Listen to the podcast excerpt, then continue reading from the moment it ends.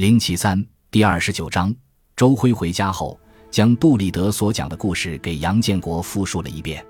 杨建国虽然是第一次听说，但深信不疑。同时，他也解开了一个多年的疑惑，那就是周辉父亲为什么从部队一复员就能进到厂里？看来当初应该是周辉奶奶找了关系。两人正说着话，杨建国的手机响了，电话是周辉老家一个叔叔打来的。周辉奶奶过世了，噩耗突来，周辉悲痛不已。算起来也有两年多没去看望奶奶，约好明天带梅丽去看她的。老人家竟这样溘然长逝了。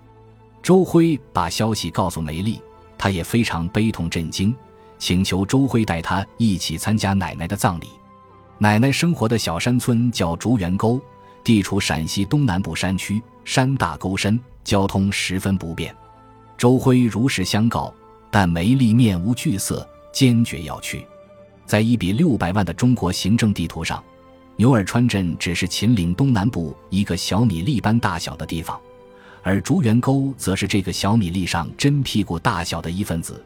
小米粒嫌它荒凉偏僻，差点要将它忘却。真屁股位于陕西省东南部的商洛市华阳县，在刚才所提地图上压根找不到它的存在。这里偏僻荒凉，仿佛飞速发展的世界已将它遗忘。没有通上电，没有用上自来水，更没有手机信号，就连一条像样的进村道路都没有。从镇上到这里，没有汽车，只能依靠步行、自行车或人力推拉车。村民们到镇上赶集办事，翻山越岭要走三十多里山路，陡峭狭窄、凹凸不平的盘山路是连接村庄和外面世界的唯一通道。祖祖辈辈到华阳县以外的山外，成为绝大多数村民梦里只能想想而遥不可及的希冀。听说周辉要回来，老家竹园沟专门派了个远房的侄子接站。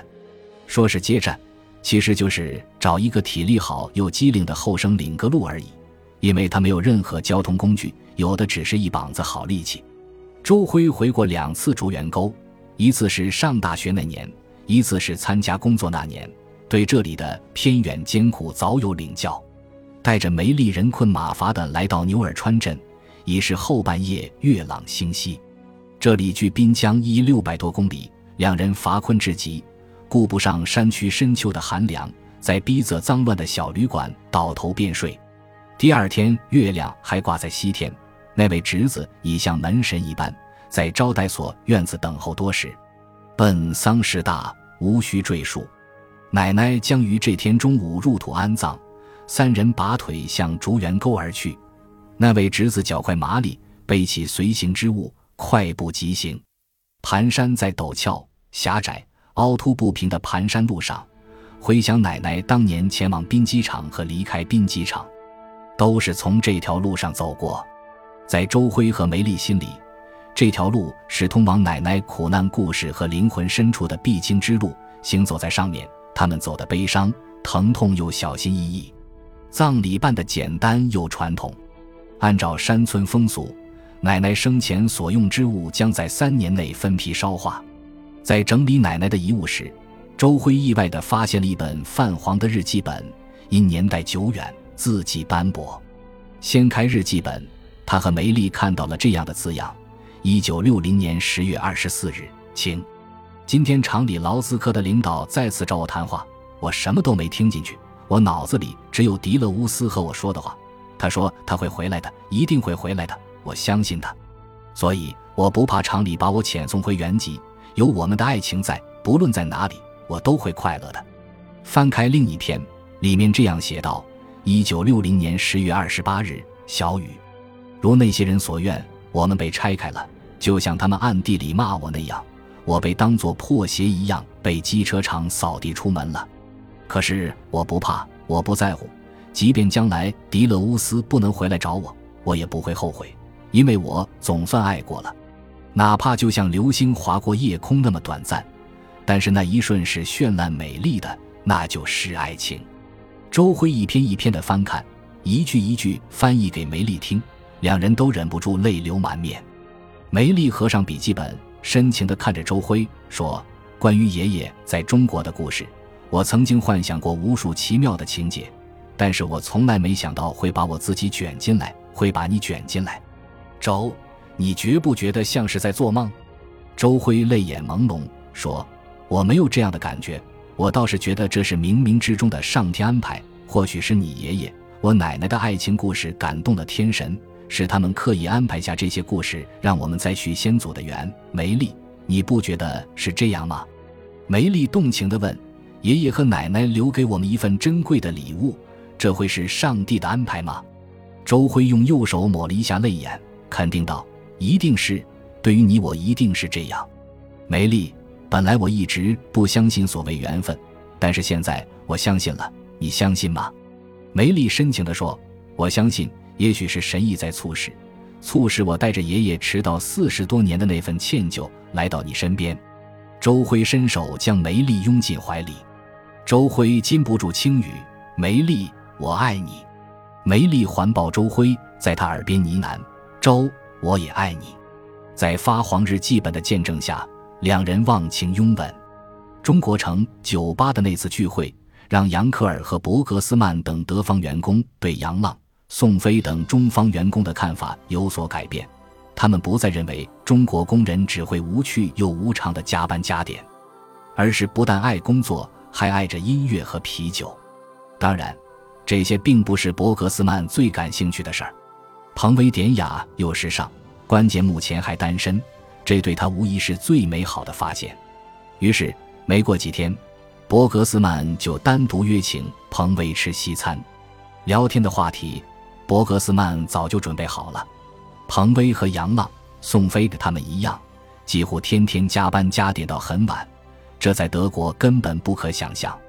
德国劳动法有硬性规定，工人六个月的平均每天工作时间不得超过八小时。监督机构会对工人劳动时间进行严格监督，还会对企业进行突击检查。如果发现这样的问题，企业老板不但要面临高额罚款，还要以危害劳动者健康和安全罪被送上法庭。这个问题，伯格斯曼询问过办公室主任王顺田，也询问过宋飞，但他们一致表示，为了兵机厂的前途和命运，厂里并没有强迫他们加班。这事儿完全是大家自觉自愿。今天，他正好让女神彭小姐为自己解开谜团。西餐厅灯光温馨和顺，正播放着轻柔舒缓的钢琴曲《梦中的婚礼》。彭威与伯格斯曼坐在一个安静的角落，品着红酒，轻声愉快地聊着天。一番溢美之词后，伯格斯曼用批判的口吻谈起自己对无偿加班之事的看法。彭威边听边摆弄着手中的红酒杯，听了一会儿，他用流利的英语告诉伯格斯曼：“工人积极而且是无偿加班的这个问题，我想您应该先了解一下滨机厂的历史。你要知道，机车厂能坚持到现在，能生产世界上最先进的动车组，这本身就是一个奇迹。我们工人们的那种心情，你们德方人员很难理解。”因为你们没有经历过我们一线工人的那种艰难，彭威越说语气越显得激动。伯格斯曼试图安慰他说：“我也许能体会到一点点，因为我的父母也都在国营企业工作过。”彭威却直白表示，当年的民主德国也是发达的社会主义国家，但与中国的国有企业环境还是有很大不同，特别是机车厂这样的老厂。大概至少有三分之一的职工都是几代人在机车厂工作，他们对机车厂有着复杂又深厚的感情。机车厂最困难的时候，连续半年发不出工资，在这个阶段有不少职工辞职打起零工，还有个别职工生活困难，甚至到菜市场捡黄菜叶。但大部分职工还是与工厂同甘共苦，挺过来了。这次引进你们的技术生产动车。所有的职工们都认为这是机车厂脱胎换骨、浴火重生的一次重大机会。大家都希望机车厂有一个美好的未来，大家都希望在这一次的变革中成为不被淘汰的参与者。所以，他们不计较个人得失，积极主动的无偿加班。虽然我没做过调查，但是我能感受到这种氛围。从职工们的神情中、渴望中，我就能强烈的感受到这种氛围。越说越动情，彭威的语气几乎有些哽咽。见彭威这般动情，伯格斯曼也深深被打动。他有些惭愧地说：“对不起，是我误解了你们工人的朴素感情。不瞒您说，刚进厂的时候，我和我的同事们可能是带着一种傲慢的态度，带着一种特别的优越感在与你们合作。”见博格斯曼这般坦诚，彭威也很感动。他宽容地笑了笑，又端起手边的高脚杯，轻柔地环晃着浅浅的红酒，道：“那我也不瞒你说。”正是你们这种傲慢与优越感，刺激了我们职工努力工作，有了争取超越你们的动力。感谢您的收听，喜欢别忘了订阅加关注，主页有更多精彩内容。